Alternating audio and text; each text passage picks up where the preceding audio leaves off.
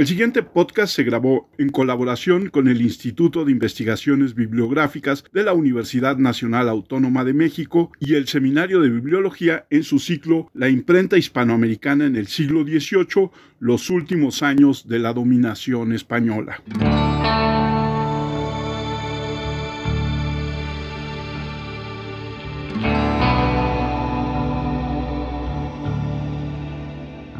Hola, ¿qué tal? Bienvenidos a una charla como cualquiera. Soy Armando Enríquez y en esta ocasión tengo el gusto de empezar una nueva serie de charlas acerca de la imprenta en América Latina en colaboración con el Instituto de Investigaciones Bibliográficas en su seminario interdisciplinario de bibliología. Y tengo el gusto y el honor de que durante este viaje nos va a acompañar Robinson López, investigador, miembro del seminario. Robinson, mucho gusto en recibirte en estas charlas. Hola Armando, bueno, muchas gracias por arrancar esta serie de charlas, por tomarte el gran trabajo que es grabar, armar toda la estructura de preguntas y, bueno, seguramente van a ser eh, muy provechosas. Vamos a tener mm, seis charlas en total, entonces creo que va a ser eh, bastante bueno y nos va a dar a entender mucho sobre la cultura en el siglo XVIII en Hispanoamérica y específicamente sobre la imprenta. Y para empezar estas charlas, tenemos a una gran amiga del podcast, que es la que siempre me incita a hacer estas cosas. Marina Garone, investigadora del instituto y doctora en historia del arte. Marina, qué gusto tenerte de vuelta con nosotros. ¿Cómo estás? Hola Armando, saludos a todo tu auditorio. Hola Robinson también. Estoy muy bien y muy contenta, como bien dices, de que podamos seguir uniendo letras de esta maravillosa historia del libro y la edición latinoamericana que nos ha convocado en otras oportunidades contigo. Agradecer tu espacio, que es un lugar eh, muy amable y agradable para dar salida a lo que, lo que estamos haciendo en el Seminario Interdisciplinario de Bibliología, que es uno de los espacios del Instituto de Investigación bibliográficas de la UNAM. Marina, además tú eres especialista en la historia del libro y sobre todo de la historia del libro en la Nueva España. Cuéntanos cuándo y por qué llega la imprenta a la Nueva España. Sí, entendemos por llegada el arribo explícito de materiales, de la primera prensa tipográfica y de los primeros operarios, eh, está datada en 1539. Esos primeros responsables concretamente fue un impresor de origen italiano, nació en Brescia, en el norte de Italia, se llamó Juan Pablo, lo castellanizamos, se llamaba Giovanni Paoli, y él llega con su esposa y con otro operario del taller. Sabemos todos estos datos con precisión porque se conserva el contrato que él firmó con el realmente el dueño del taller, que era un impresor establecido en Sevilla que se llamó Juan Kronberger, de origen alemán. Él se compromete con Kronberger a una serie de asuntos muy puntuales, como por ejemplo que no iba a vender o que no iba a transferir los materiales de imprenta, que se comprometía a publicar un número específico de pliegos durante el día, digamos que se compromete a hacer el corte de caja, digamos, rendición de cuentas de una determinada manera. Y ese documento existe en el Archivo General de Indias, ha sido eh, dado a conocer por varios investigadores a lo largo del tiempo, por eso tenemos con tanta precisión ese arribo. Ahora, ¿por qué llega la imprenta? Hay más de una explicación, unas que son del orden económico y comercial, es decir, desde el libro impreso nace como un producto económico y hay que vender los ejemplares impresos y América era un territorio enorme para poder comercializar esos materiales. Si bien teníamos libros en América desde antes, justamente la importación de libros precede a la publicación de libros en suelo americano, no era despreciable el potencial que iba a tener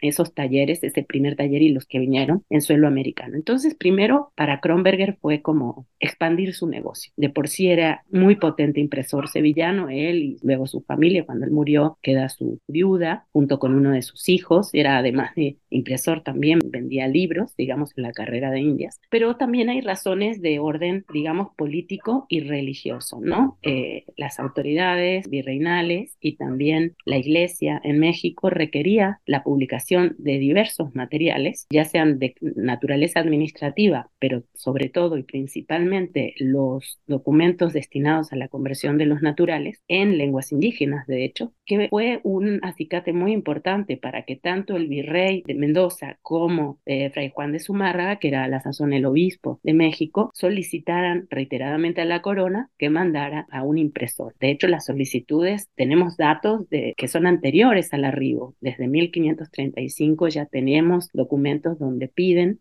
no solo que se envíe un impresor con sus máquinas y sus aderezos de imprenta, sino que también se permita fabricar papel en la Nueva España, cosa que sí sucedió. Tenemos vestigios de un molino de papel en Culhuacán, aunque esa producción papelera nunca fue suficiente ni bastante para el uso en las publicaciones. O sea, se requería un stock mayor de papel. Así que vemos que por un lado está ese interés comercial de los impresores por ampliar sus circuitos de circulación del libro, pero también vemos que la corona y la iglesia requerían la publicación in situ de obra. Y cuando digo in situ, me refiero también a los cuidados editoriales que eso implicaba, porque en esa época, para mandar y publicar algo a, España o en otros momentos, por ejemplo, a Flandes, era muy tardado el envío de los originales, digamos, y la posible corrección. Y si venía algo con una errata, pues el cuidado de la edición hubiera sido materialmente imposible. Y en el caso de las lenguas indígenas, tenemos mucha información en los concilios católicos mexicanos que hubo tres en el siglo XVI y uno en el siglo XVIII, donde se pone mucho énfasis que esas ediciones se tenían que controlar y cuidar porque la mudanza de una letra, o sea, una errata, podía subvertir completamente el sentido de un término, de una expresión. Entonces, como vemos, es el arribo no es solamente ahí les mandamos un impresor y una maquinita y unas letras, sino implicaba toda una inversión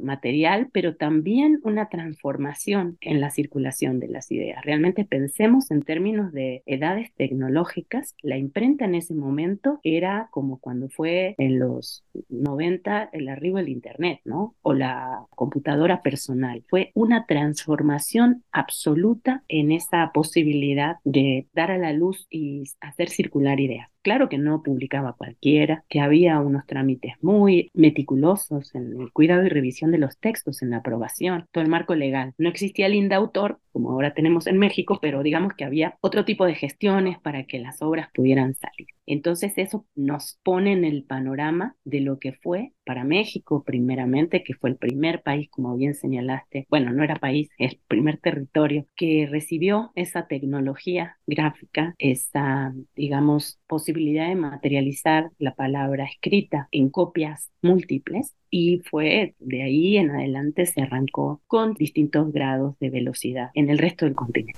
Entonces llega la imprenta a Ciudad de México, llega a Perú y el tercer lugar donde se establecería en Hispanoamérica sería en Puebla. Entonces mi pregunta sería como si nos cuentas un poco eso, cómo es el surgimiento y qué ves diferente con lo que pasó con la llegada a Ciudad de México, pensando en que tienes muy claro los dos panoramas. Sí, muchas gracias Robinson y efectivamente y para quienes nos escuchen están disponibles en libre acceso tres volúmenes, tres tomos digitales de mi historia de la imprenta y la tipografía en Puebla de Los Ángeles que eh, pueden acceder a vía la página de libros electrónicos del Instituto de Investigaciones Bibliográficas para quien quiera ver todo el corpus documental. La imprenta en Puebla llega exactamente 100 años después que a la Ciudad de México en 1639. Eh, si bien en los estudios clásicos se ha datado el inicio de la imprenta en Puebla en 1642, hecho que nos habla más de cómo se ha hecho la historia de, la imprenta y del libro en, nuestras latitudes, se tiende a datar a partir del primer libro impreso que cuente con pie de imprenta. El pie de imprenta está compuesto por la ciudad, el impresor y el año, es decir, es casi como el acta de nacimiento de un libro y habitualmente los libros tienen ese pie de imprenta y efectivamente el libro más antiguo que se ha encontrado hasta el momento, y digo hasta el momento porque siguen apareciendo materiales inéditos, la bibliografía es una ciencia viva, es una ciencia social viva que nos depara maravillosísimas sorpresas y seguimos encontrando libros antiguos de México y de otras partes del mundo. Sin embargo, es importante señalar que muchas imprentas lo que más habitualmente publican y probablemente lo que publican primero antes que libros son pliegos sueltos, cartas, algún tipo de documentación notarial y también lo que se llaman convites, que serían el equivalente de tarjetas de presentación de hoy o, por ejemplo, algún bolo de bautizo o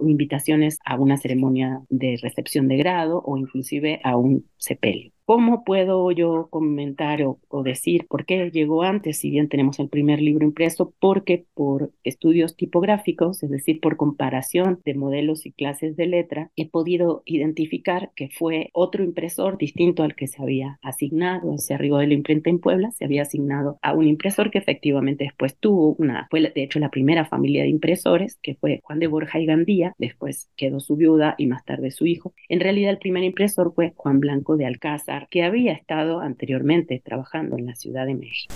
¿Por qué llega Juan Blanco de Alcázar a Puebla? Bueno, se juntan dos elementos interesantes. Primero, que su esposa era sobrina del racionero de la Catedral de Puebla y al morir el racionero, ellos se trasladan para hacer todos los trámites sucesorios pero digamos que fue una coincidencia fortuita que le sirvió a Juan de Palafox y Mendoza, que fue prácticamente el, instigador de que la imprenta se estableciera en Puebla. ¿Por qué se establece en Puebla? En ese momento, Palafox era a la sazón virrey y obispo. Para que los libros pudieran ser publicados, tenían que tener la autorización tanto del ámbito real o de las autoridades derivadas del rey como de la Iglesia Católica y digamos que las dos recaían en ese momento en la misma persona, que era Palafox. Palafox no podía técnicamente usar esas dos cachuchas administrativas. Entonces, si por un lado podía permitir la publicación en su calidad de virrey, por otro lado necesitaba derivar o deslindar territorialmente la posibilidad de publicación. Y eso fue lo que hizo, digamos, separó los espacios de publicación para poder enviar a este, digamos, aunque fue un negocio personal, no era un empleado de Palafox, Blanco de Alcázar tenía garantizada la posibilidad de publicar en Puebla y digamos que iba a tener el control o la posibilidad de ejercer en este mercado territorial tenemos que entender también que esta diseminación de ciudades tipográficas implica que el impresor va a poder ejercer su arte en una zona determinada. No quiere decir que solamente para publicaciones de Puebla, pero en este caso eso fue lo que pasó. Entonces, digamos, un punto de distinción sería que fue además muy útil para Palafox porque cuando él llega a México, principalmente a poner en orden una serie de aspectos legales y administrativos, y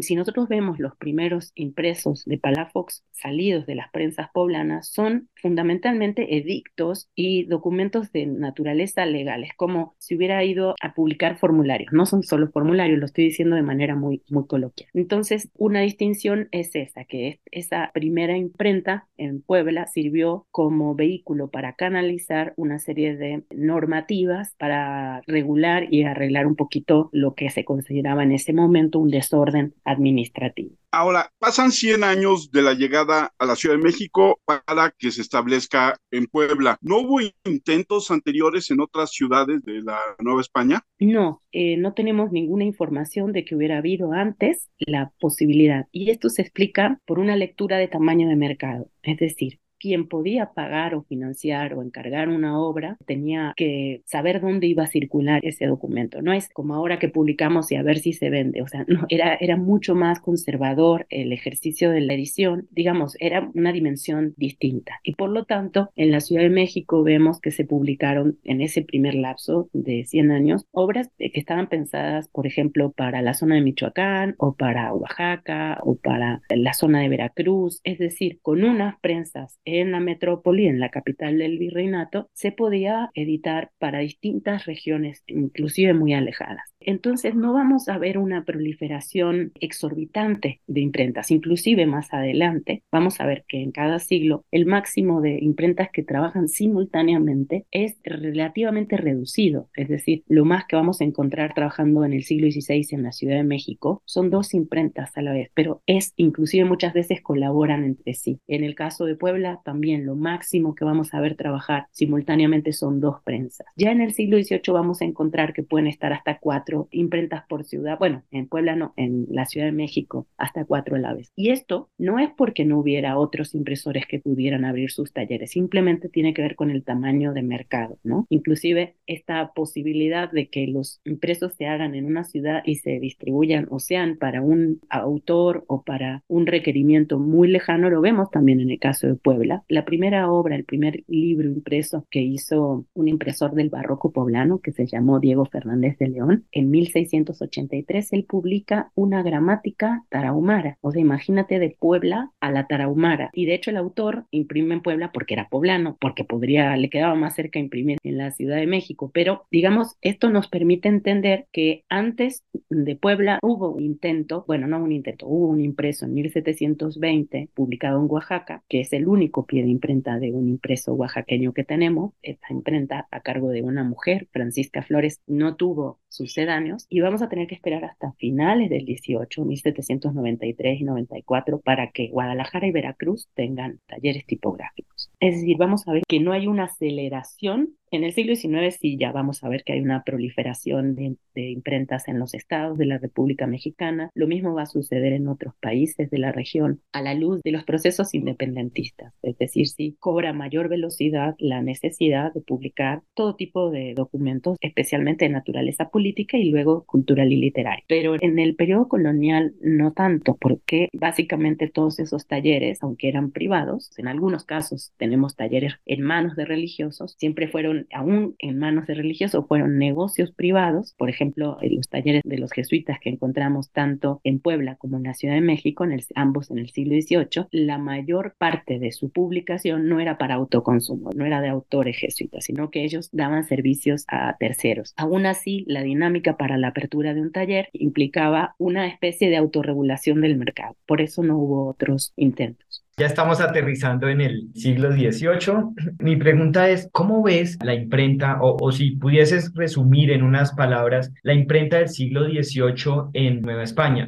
¿Por qué te hago esta pregunta? Eh, pensando en las charlas que vamos a tener eh, después, mm, a pesar de lo precaria que pueda ser o lo, lo, básica que pueda ser la imprenta, tanto en México como en, en Puebla, pues tenemos otros espacios donde es mucho más precario, que estamos hablando de Nueva Granada, estamos hablando de la misiones, estamos hablando también de Córdoba en Argentina. Entonces, como que frente a esta comparación, la imprenta en México parece muy consolidada y no tan precaria. Incluso uno pensaría que también es la situación de Guatemala, donde la imprenta también alcanza cierta fuerza para el 18, y Perú, que ya trae también casi siglo y medio antes de arrancar el 18. Entonces, ¿cómo ves esa imprenta mexicana en el siglo 18, pensando también en que conoces todo el panorama hispano americano y, sería como esa la, la pregunta. Es una buena pregunta y de verdad siempre me ha llamado un poco la atención en el desfase, vamos a ponerlo en estos términos, en el desfase de algunos eh, aspectos de calidad técnica, ¿no? Eh, como bien señalas, tenemos imprentas muy bien dotadas, talleres muy bien dotadas, que dan una calidad general tanto a la impresión como a los usos del papel, al manejo de las tintas, que hacen en términos generales a la imprenta novohispana de la Ciudad de México y de Puebla de mejores calidades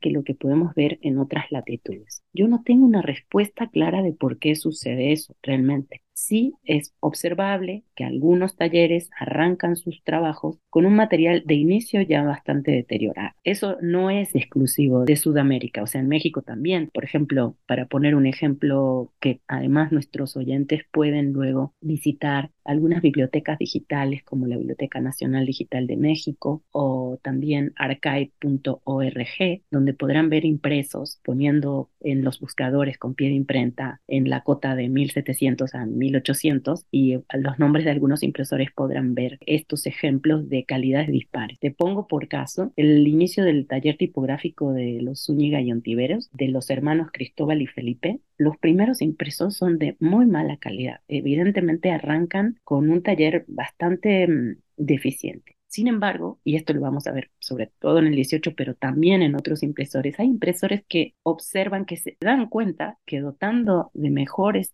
letras, su taller y de ornamentos y de grabados van a captar mayor clientela. Eso depende evidentemente del financiamiento que tengan, no necesariamente propio, porque sabemos que muchos de ellos pedían préstamos, a veces a órdenes religiosas, para hacer estas solicitudes de material nuevo que todo llegaba de Europa. No tenemos condición de letra en América, pero es proporcionalmente mucho menor a la parte de lo que se importaba. Ahora, es posible que una parte de esas calidades diferentes de materiales tengan que ver justamente con esta cuestión del tipo de mercado. Es decir, ese público lector de Colombia, de Perú o inclusive de las misiones es un público, digamos, más restringido, diría yo. Inclusive lo vemos en el caso de Perú. Nosotros tenemos un impresor en Perú, que es Antonio Ricardo, que de hecho fue el primero de Perú, fue el quinto de México, de México se fue a Perú. Él fue impresor único en Perú, en Lima, Perú, en la ciudad de los Reyes, durante 20 años. Y en ese mismo lapso, nosotros tenemos una cantidad impresionante de impresores en la Ciudad de México.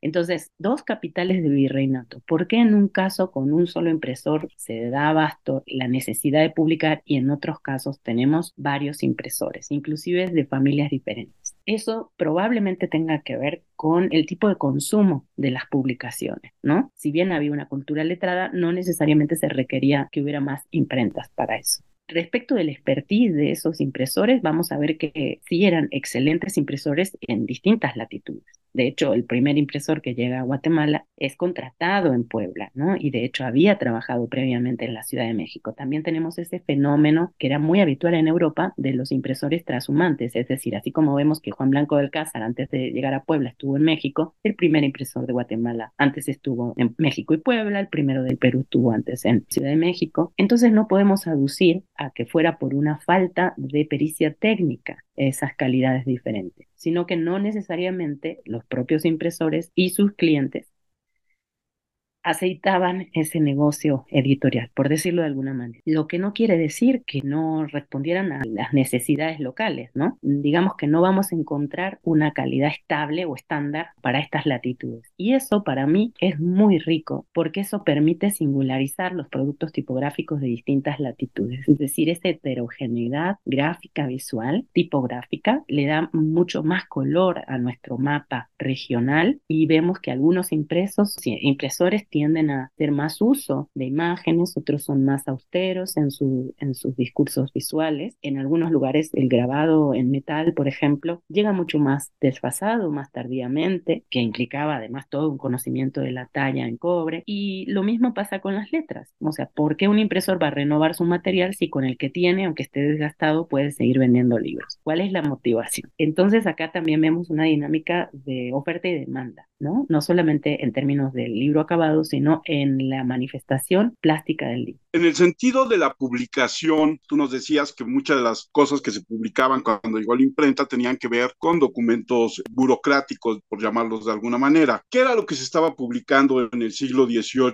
en las imprentas de la Ciudad de México y de Puebla? Para ese momento ya había, vamos a usar un término contemporáneo, bastante bibliodiversidad. Es decir, si en un primer momento de la imprenta vamos a encontrar ordenanzas, edictos, regulaciones y obviamente los materiales para evangelización, en el siglo XVIII ya vemos toda esa, ese caudal de documentación legal y administrativa. Eso se va a seguir publicando, pero también vemos que hay publicaciones de carácter científico. Podríamos poner como ejemplo eh, la Gaceta de Alzate. Decía Gaceta literaria, pero en realidad también tenía mucha información sobre descubrimientos arqueológicos, descripción de piedras antiguas, digamos, de espacios arqueológicos, de sitios de interés prehispánico y también novedades sobre el cultivo de la grana cochinilla, que son cosas que no son literatura, ya es como ciencia de esa época, y diferentes rubros de literatura, no solamente la devocional, que va a ser la, digamos, las literaturas moralizantes, las vidas de santos o las historias de las órdenes, sino también literatura de esparcimiento. Tenemos impresos noticiosos desde el siglo XVI, pero desde el XVIII se empieza a publicar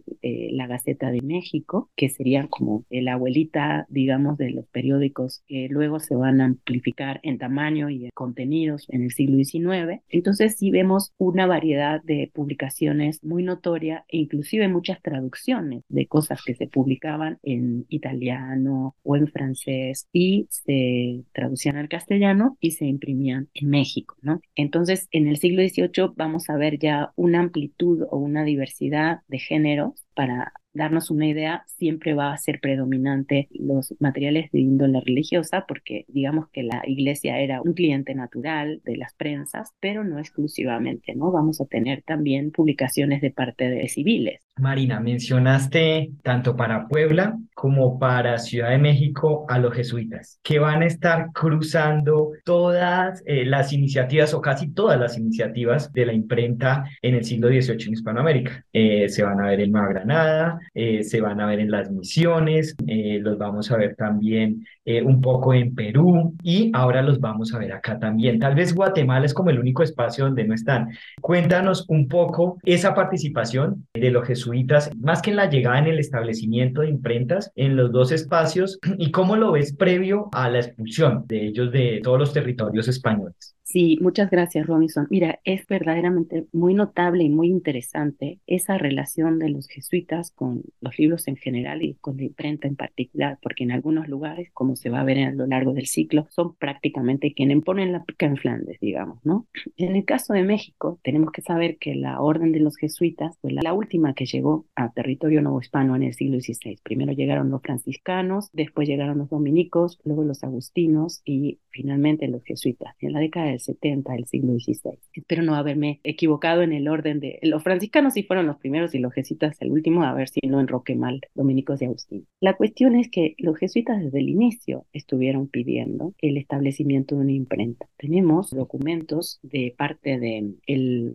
administrador del colegio de Tepotzotlán, que está ahora en, en el norte de la Ciudad de México, que era un lugar, mm, digamos, muy importante para los jesuitas porque ahí ellos tenían, digamos, un programa de educación lingüística, digamos, ahí entrenaban a sus clérigos para la evangelización, tanto en, en náhuatl como en otomí. Ellos explícitamente solicitan al provincial de Roma, Claudio Acuaviva, que fue fundamental para la orden de los jesuitas, le solicitan una imprenta, ¿no? Eso desde el siglo XVI, o sea, inmediatamente ellos tuvieron esa noción y conciencia de que requerían su fábrica de libros, pero eso no se materializó en Nueva España hasta mediados del siglo XVIII, en los 40 largos, no me acuerdo exactamente la fecha de fundación de la imprenta del Colegio de San Ildefonso para la Casa de los Jesuitas de la Ciudad de México. Para quienes conozcan el centro histórico, el Colegio de San Ildefonso, que hoy forma parte de los espacios patrimoniales de la Universidad Nacional Autónoma de México, está a un lado del Templo Mayor, atrásito de, de la catedral, digamos, y ahí estuvo establecida la imprenta de los jesuitas, que al igual que en los otros territorios duró hasta la expulsión, 1767. Hay una producción muy amplia de sus materiales, que publicaban, como mencioné un poquito antes, no era solamente la publicación de las obras suyas o para los fines de la compañía, sino que publicaban para diversos autores y otras órdenes religiosas. Realmente tenían la, la imprenta como una vía de generar ingresos. Es esto también muy importante señalarlo,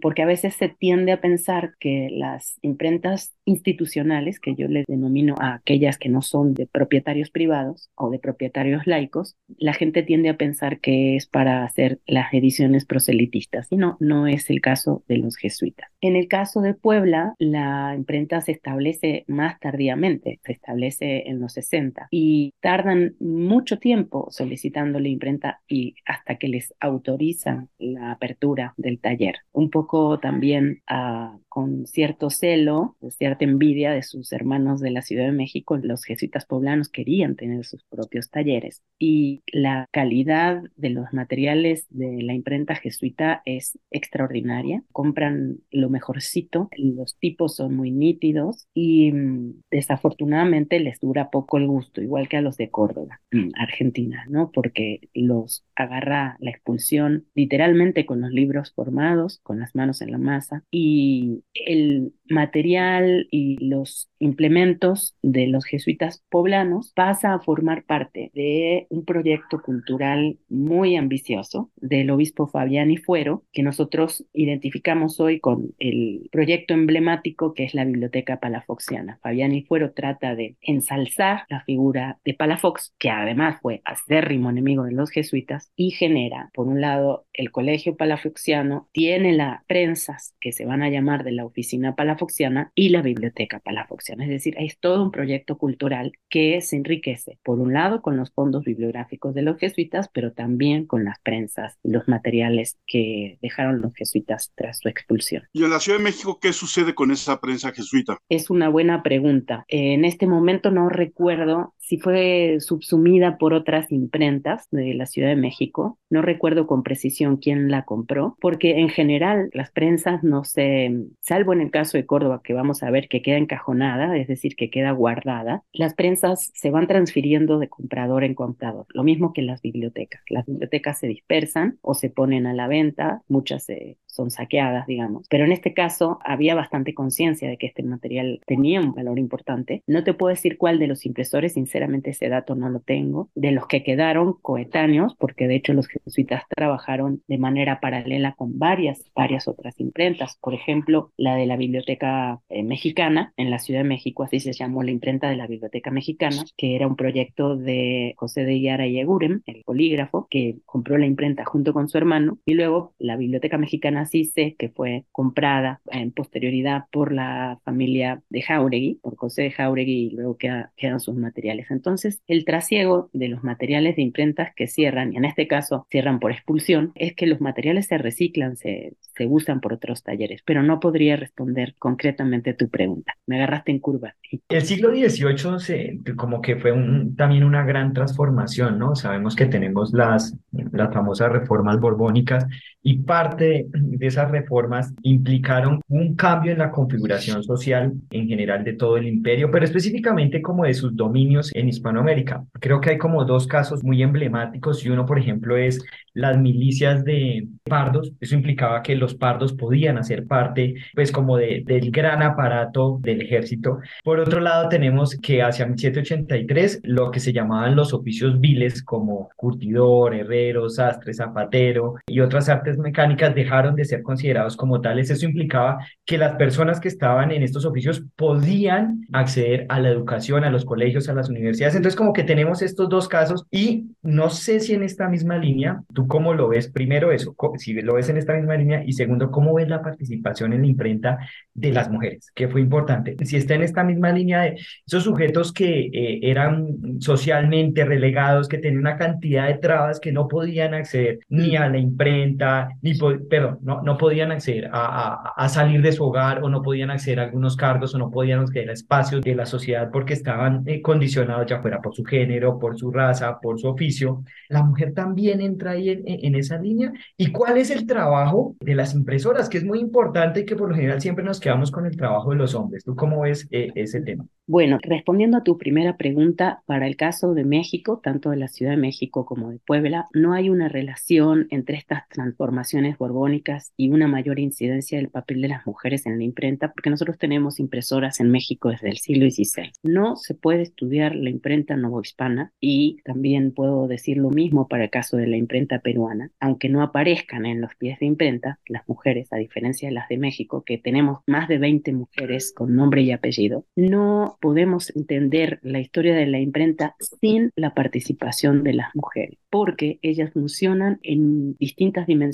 como una cadena de transmisión de talleres no solo como esposas, o sea, antes del estado de viudez, trabajando a la par de los hombres, sino que a la muerte de sus dueños varones, un número muy grande de ellas se hacen cargo de los talleres, no solamente en un sentido nominal, porque las vemos firmando contratos y solicitando licencias de publicación, es decir, ejerciendo unas de las tareas que se requieren para los libros, que son las administrativas y legales, y por otro lado también tenemos numerosas evidencias de que ellas son las propietarias a cabalidad de esos bienes y que firman con varios de sus hijos, en el caso de las impresoras poblanas lo tenemos tanto para la gran impresora del siglo XVII, Inés eh, Vázquez Infante, viuda de Borja, y Manuela Cerezo, viuda de Ortega y Bonilla, firman con sus hijos contratos de renta de las imprentas. Es decir, no porque sea mi hijo, no voy a firmar un contrato con él. Y además, en muchos casos son ellas quienes educan a sus hijos en las artes de la imprenta y en el negocio, porque en muchos casos, cuando mueren sus esposos, los hijos están pequeños. No fue educación vía paterna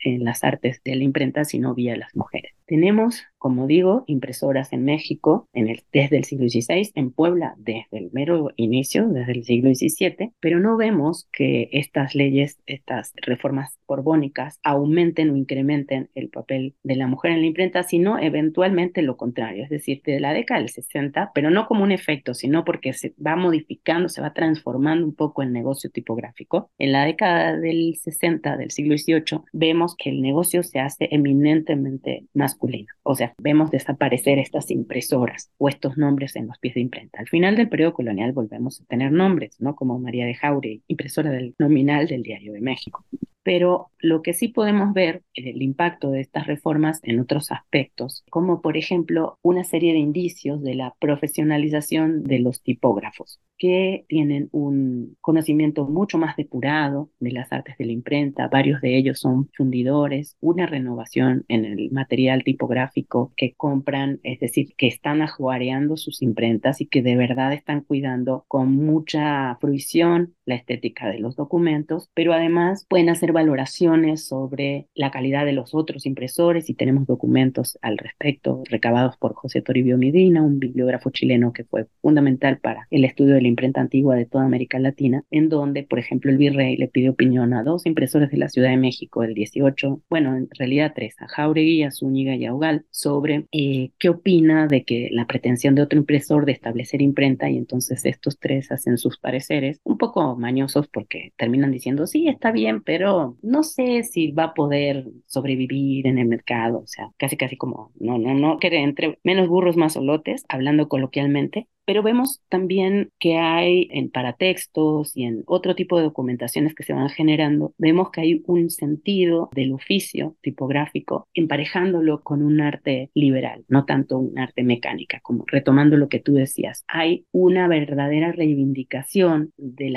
intelectual vinculado con la imprenta que siempre tuvo ese dilema, digamos, porque al ser un oficio de carácter manual no se le había dado la preeminencia que tenía. En cambio, en la segunda mitad del 18 nosotros vemos ese, ese discurso reivindicatorio y lo vemos en algunos poemas laudatorios, por eso digo, en los paratextos de algunos documentos, inclusive tenemos un documento precioso que aunque es un poquito más tardío, pertenece, es un documento elaborado a solicitud de un impresor heredero de una dinastía de impresores. El impresor se llamó Alejandro Que había sido hijo de Manuel Antonio Valdés, tipógrafo con los jesuitas del Colegio de San Ildefonso. Su hermano eh, fue, de hecho, el, hermano de Alejandro fue el, primer impresor de Guadalajara a finales del siglo XVIII. Y en 1819, Alejandro manda traducir dos entradas de unas enciclopedias de artes y oficios francesas para la educación de los operarios de su taller. Es un manuscrito que tenemos en la Biblioteca Nacional de México, del cual, además del estudio integral del documento, de la familia y de la paleografía, está disponible en línea, en libre acceso. Se llama El arte de imprenta de Alejandro Valdés, en donde él está ya generando un documento para educación de sus operarios. De hecho, es el manual de imprenta más antiguo que tenemos para toda América Latina. Este deseo de generar esos documentos son para mí estos indicios de profesionalización. No es solamente la educación de, boca en boca o el estar en el taller, sino generar estos documentos escritos eh, para el mayor abastecimiento de sus, de sus operarios. Ahora que hablas de educación, de formación, también era muy importante la parte de la catequización y de la evangelización y la creación de tipografías en las lenguas nativas originales. ¿Cuáles fueron los esfuerzos y cuáles fueron las lenguas que se empezaron a hacer sus tipografías para estos sentidos de evangelización y catequización? Mira, el único ejemplo de elaborar tipografía ex profeso para la edición de una obra está relacionada con la lengua otomí o ñañú, que es, los hablantes autodenominan a su lengua como ñañú. Y esta nueva tipografía la podemos ver en dos documentos que básicamente van vinculados. Los encontramos sueltos, pero habitualmente van juntos, que es un impreso de 1785 que se llama Breve Compendio de todo lo que debe saber y entender el buen cristiano para aprender. Es un chorizo largo, ¿no? Enotomía. Básicamente es un catecismo, que hay un libro, pero también hay una hoja suelta en varias columnas de preguntas y respuestas, que era una forma de disposición bastante habitual de los textos doctrinales que puede venir como desplegable dentro del catecismo. Hay ejemplares en la Biblioteca Nacional de México, de hecho está digitalizado en libre acceso en la Biblioteca Nacional Digital de México para quien lo quiera ver, y esos caracteres se mandaron a grabar y a fundir en Madrid. Eso lo sabemos porque las páginas preliminares, como si fuera el prólogo de la obra, lo señalan. Ese catecismo fue solicitado, igual que para los catecismos en otras lenguas, por el Cuarto Concilio Católico Mexicano en 1770. Pero, justamente por la dificultad en elaborar esas letras, la obra tardó 15 años en salir, entre que se hace el encargo. Lo que sí tenemos para las otras lenguas, más que elaboración completa de tipografía, son remiendos o parches de algún carácter tipográfico. Esos remiendos pueden ser de distinta naturaleza. Habitualmente los que más encontramos son los añadidos de diacríticos, todo tipo de acentos, porque muchas lenguas requieren de un conjunto de signos más complejos que los que nosotros tenemos para escribir en castellano. Por ejemplo, usamos cinco vocales y el mije tiene nueve. ¿De dónde sacamos las otras cuatro que no tiene? Entonces, ¿qué estrategias emplearon los frailes que empezaron a gramatizar esas lenguas y que empezaron a hacer su transliteración literación al alfabeto latino, es decir, a determinar este sonido se va a escribir con este carácter, muchas veces recurrieron entonces a aumentar ese repertorio de signos mediante acentos. En otros casos, la estrategia era a la duplicación o triplicación de letras. Es decir, para un sonido, dicen vamos a graficar este sonido con dos letras T o con dos letras C, pero cuando se dispone el texto en la página, en la introducción se le tienen que dar las instrucciones al lector para que no lea esas C como separadas, sino como si fueran un solo carácter. A veces esos dos signos pueden ser de distintas letras. Por ejemplo, el náhuatl que usa una terminación TZ,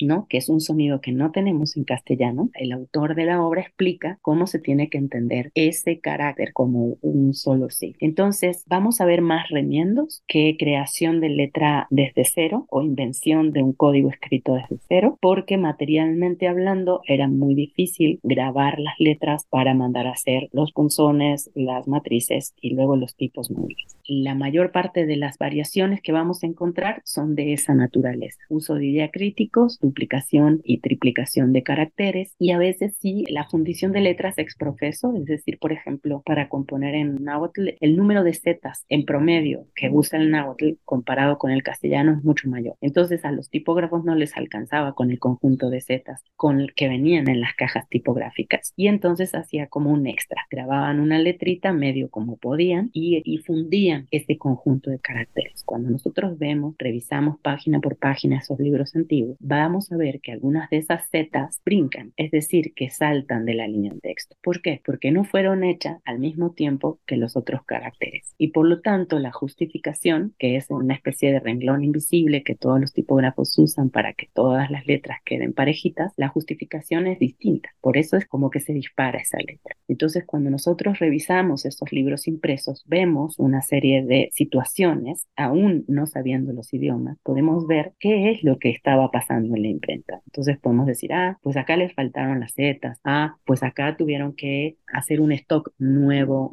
de esto o a esta letrita le pusieron estos acentos. Y luego también comparando los manuscritos de algunas obras, si bien no tenemos originales de imprenta en muchas de estas materiales, sí podemos ver que se trata de seguir lo más fielmente posible el original a la copia impresa.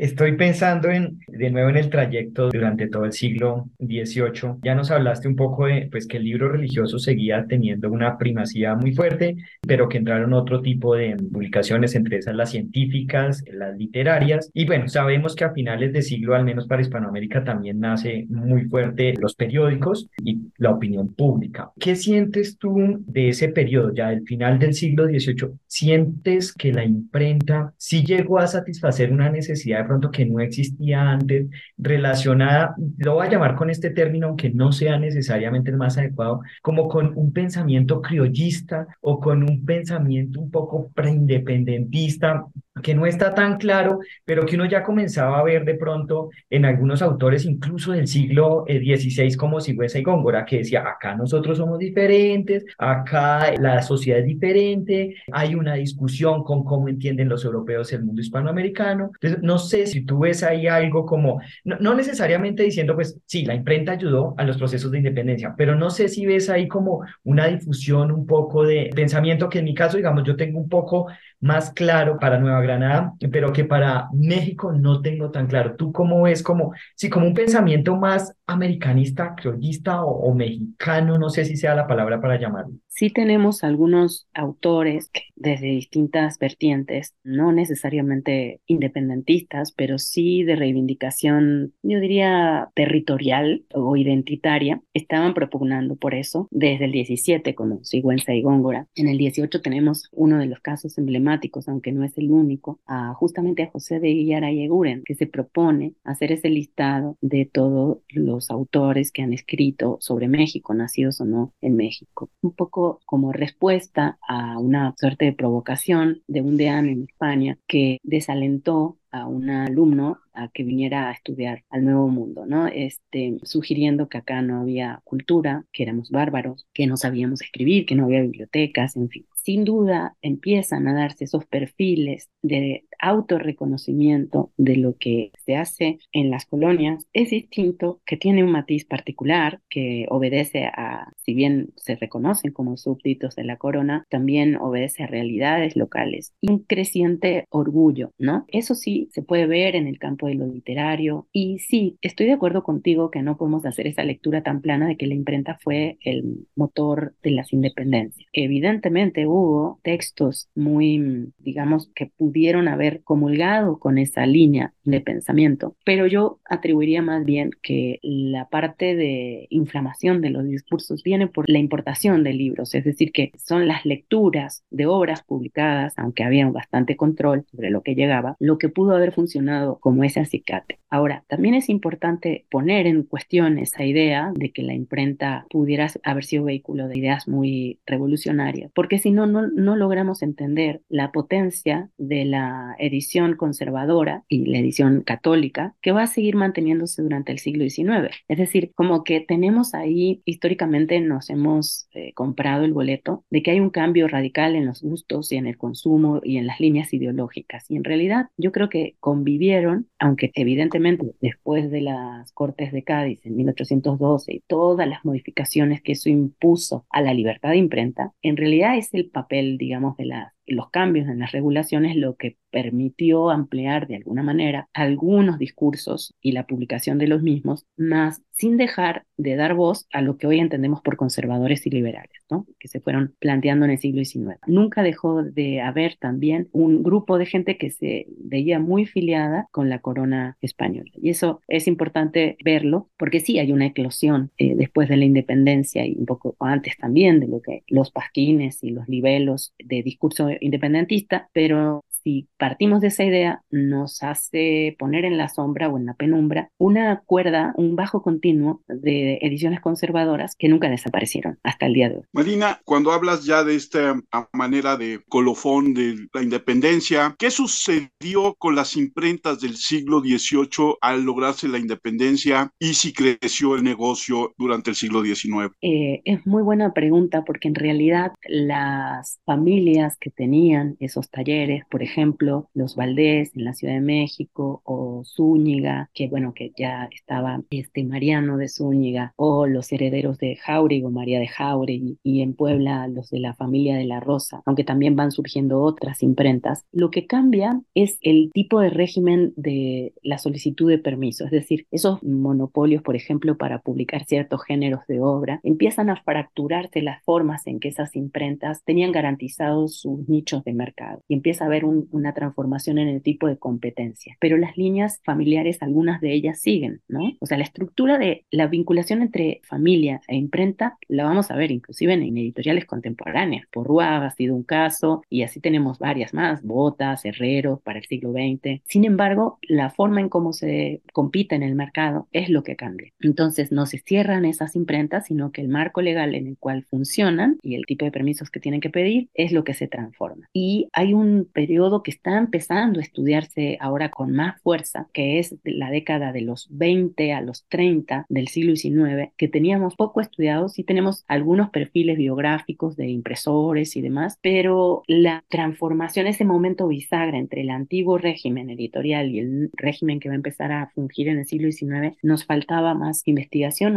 Hay investigaciones que se están haciendo ahora sobre ese tema, porque se puso demasiado el foco en los grandes editores e impresores del siglo XIX como Ignacio Cumplido, como Fernández de Lara, una serie de personajes muy, muy potentes del siglo XIX que acapararon toda la atención, que son los editores de los grandes periódicos, eh, donde se estaba debatiendo en la tribuna pública la política en el siglo XIX. Pero este primer momento, después de la independencia, lo teníamos poco analizado, inclusive hay más imprentas de las que se había pensado en un primer momento, justamente porque están publicando impresos menores o impresos que no son los grandes títulos, no son de los grandes autores y no son solo de carácter político. Entonces, básicamente lo que te puedo decir es que cambia el marco legal en el que ejercen sus oficios, pero también hay una transformación tecnológica. O sea, vamos a ver paulatinamente que la prensa de madera va dando paso a la prensa de hierro fundido y así empiezan progresivamente a modificarse lo que entendemos como imprenta manual, que todas las partes del oficio se hacían a mano, desde el papel, los tipos y las máquinas eran de madera, a unos inicios de la mecanización. Entonces vemos cambio en las regulaciones, pero también en los artefactos.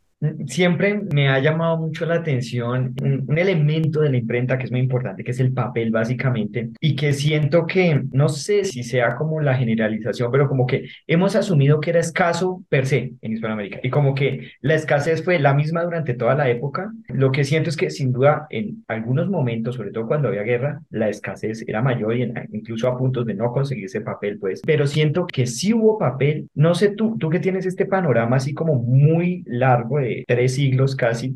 Entonces, lo que siento es que eso, que en algún momento había escasez por las guerras o por fenómenos específicos, pero también siento que era más fácil conseguirlo en el 18, por ejemplo, que en el 16. Las líneas de suministro eran más movidas en el 18 que en el 16. ¿Tú cómo ves este tema para el 18? ¿Qué tan fácil, qué tan difícil era conseguir el papel, pues que es el insumo clave para la producción de los libros o de los impresos en general? De todos los aspectos del estudio de la materialidad en los libros, el papel es el que menos se ha estudiado, realmente. Es decir, tenemos disociado en los usos del papel en la edición del registro de los envíos. Para el 18 tenemos más información de cuántos envíos de papel llegaban, ¿no? Inclusive se llegaban a publicar en las gacetas, ¿no? La llegada de, de papel. Pero digamos que en términos generales podríamos asumir que hay más papel en el 18 haciendo una comparación con el número de títulos publicados.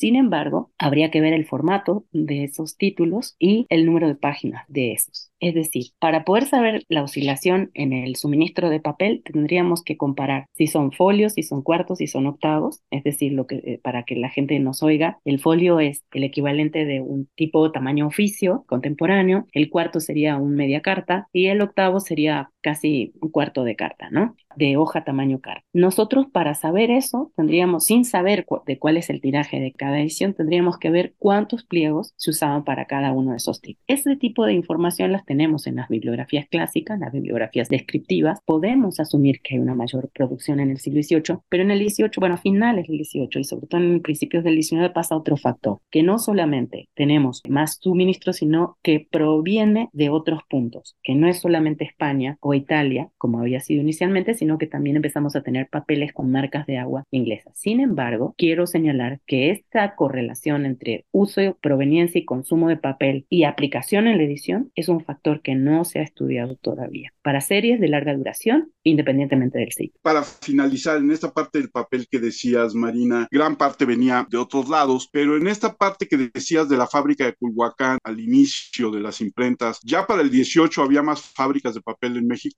no? Que yo sepa no, porque justamente el papel fue un elemento de control que tenía la corona, digamos, para controlar, valga la redundancia, que no se publicara de cualquier cosa. En realidad, la producción de papel en México va como tal a arrancar en el siglo XIX, con algunas papeleras que inclusive funcionaron durante muchísimo tiempo y de las que tenemos algunos vestigios en la propia Ciudad de México, en el sur de la ciudad, tanto en Cuicuilco, donde está un centro comercial, ahí había un manantial en Peña Pobre, porque como sabrá nuestro auditorio, para producir papeles se requiere mucha agua y ese fue uno de los espacios, pero además estaba en zonas cerca a bosques como los del sur de la ciudad, Tlalpan. Ahí tenemos parte de los artefactos que se integraron a la arquitectura, digamos, de ese centro comercial y también hay otro espacio en el sur de la ciudad que es en Plaza Loreto, justamente por el eje 10, cerca de la universidad, donde también funcionaba otra de esas fábricas. Esta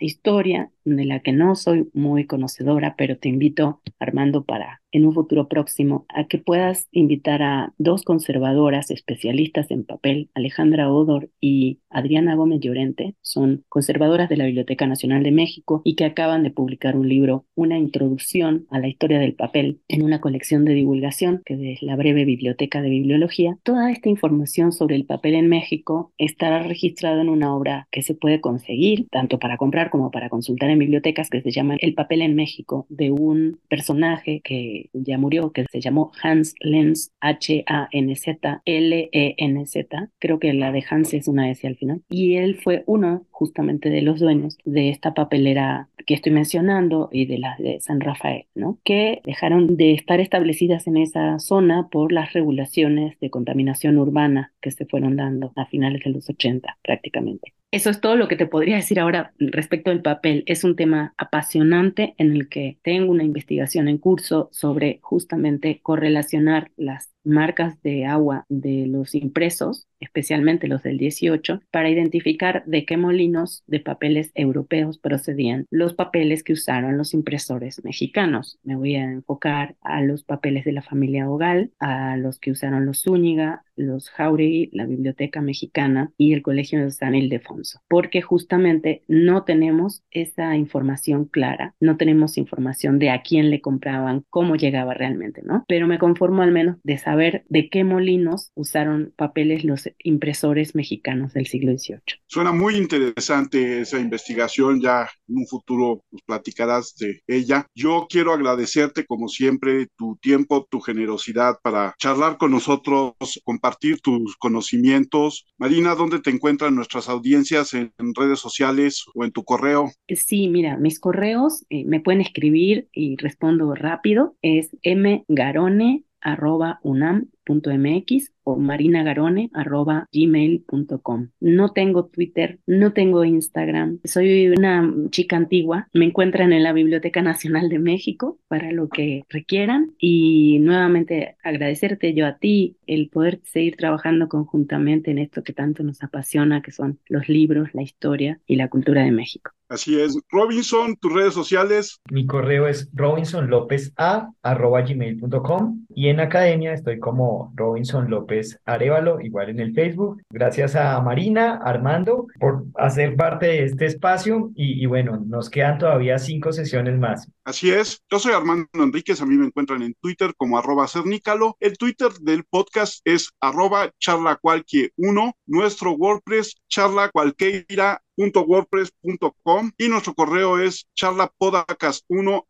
gmail.com. Muchas gracias Marina, muchas gracias Robinson. Empezamos con esta serie de charlas que seguramente serán muy amenas sobre la imprenta en Latinoamérica y yo los invito a estar pendientes para la segunda charla. Muchas gracias a todos y nos escuchamos la próxima vez.